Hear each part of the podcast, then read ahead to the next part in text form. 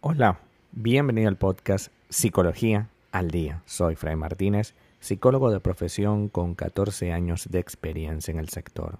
Como pudiste ver en el título de este episodio, hoy vamos a hablar un poco acerca de qué hago si siento que he perdido la dignidad.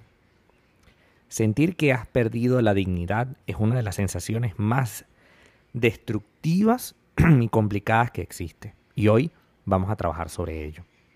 Sentirse indigno es sentir que se ha perdido la capacidad de relacionarse de forma horizontal con los demás. Es decir, que nuestra valía personal es igual.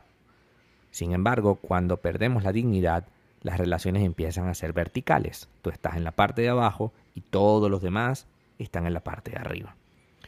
Puede ocurrir que por haber hecho algo moralmente reprochable o por haber sufrido algún episodio traumático, como por ejemplo violencia, acoso, guerra o, abuso, ¿no? Este sentimiento de haber perdido la dignidad suele ir acompañado de ansiedad, tristeza intensa y baja autoestima. A largo plazo está relacionado con trastornos como la depresión y la ansiedad.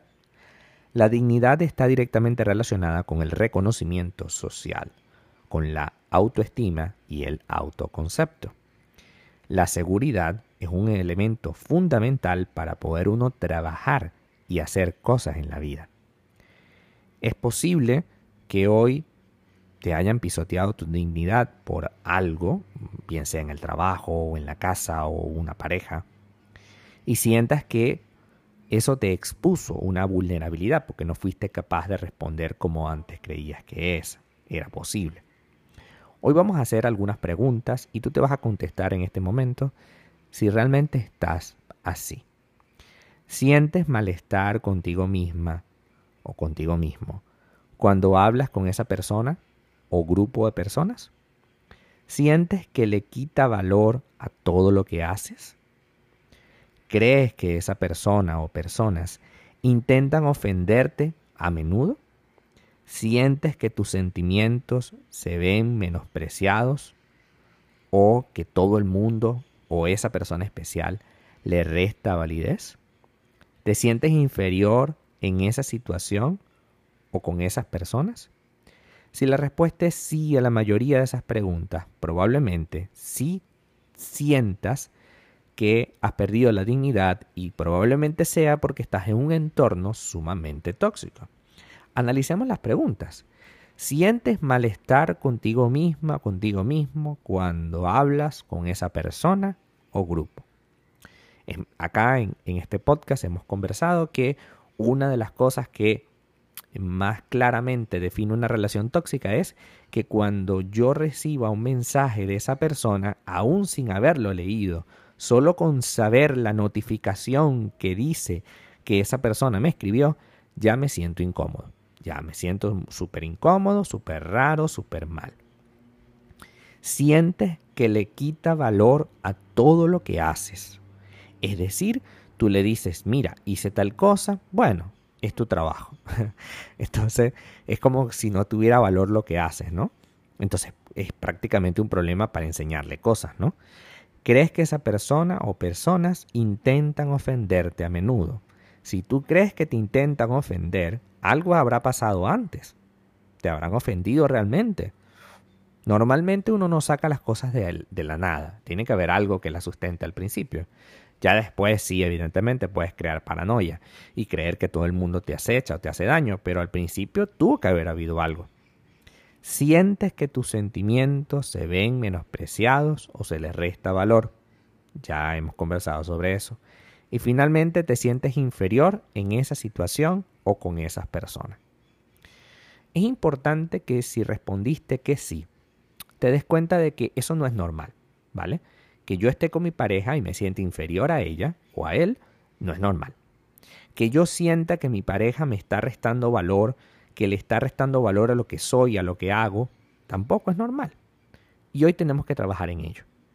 Vamos a dedicar tiempo y fuerzas a pasar la página.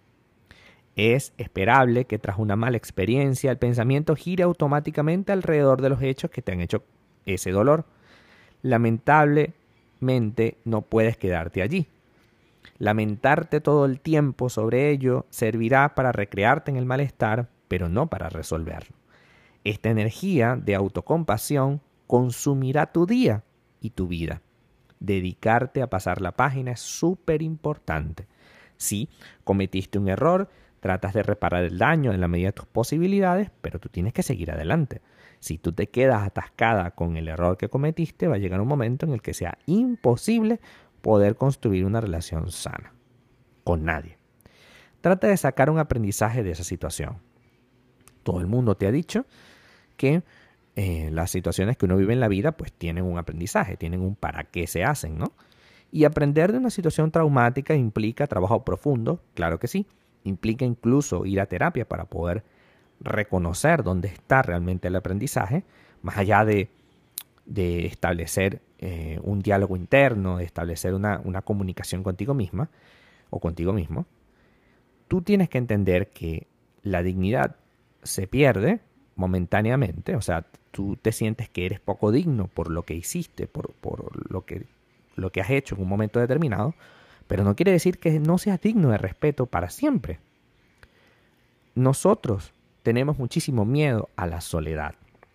Y ese miedo a la soledad es lo que condiciona cada vez que, nos que hacemos algo malo. Es decir, tú haces algo malo y enseguida empiezas a pensar que si la persona lo descubriese, te va a quitar el habla, te va a hacer sentir apartado, etc.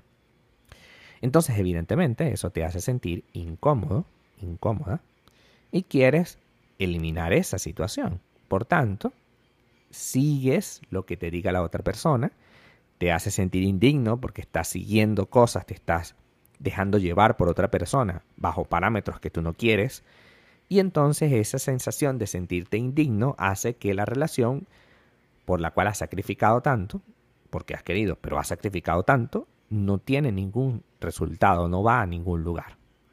Y eso es lo que está pasando hoy. Esa relación no va a ningún lugar.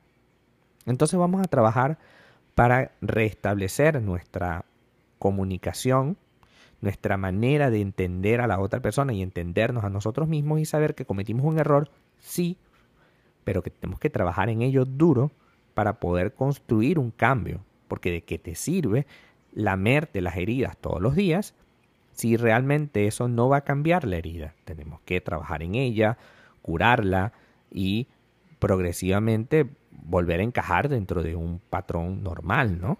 ¿Por qué me voy a quedar toda la vida pensando que yo soy una persona que no merece el amor de la gente? Tú puedes no merecerte el amor de alguien en un momento determinado, pero eso es solo una fotografía. Ayer hablamos del pasado, es solo el pasado. Hoy puedes cambiar eso, hoy puedes trabajar en ello y crearte un futuro diferente.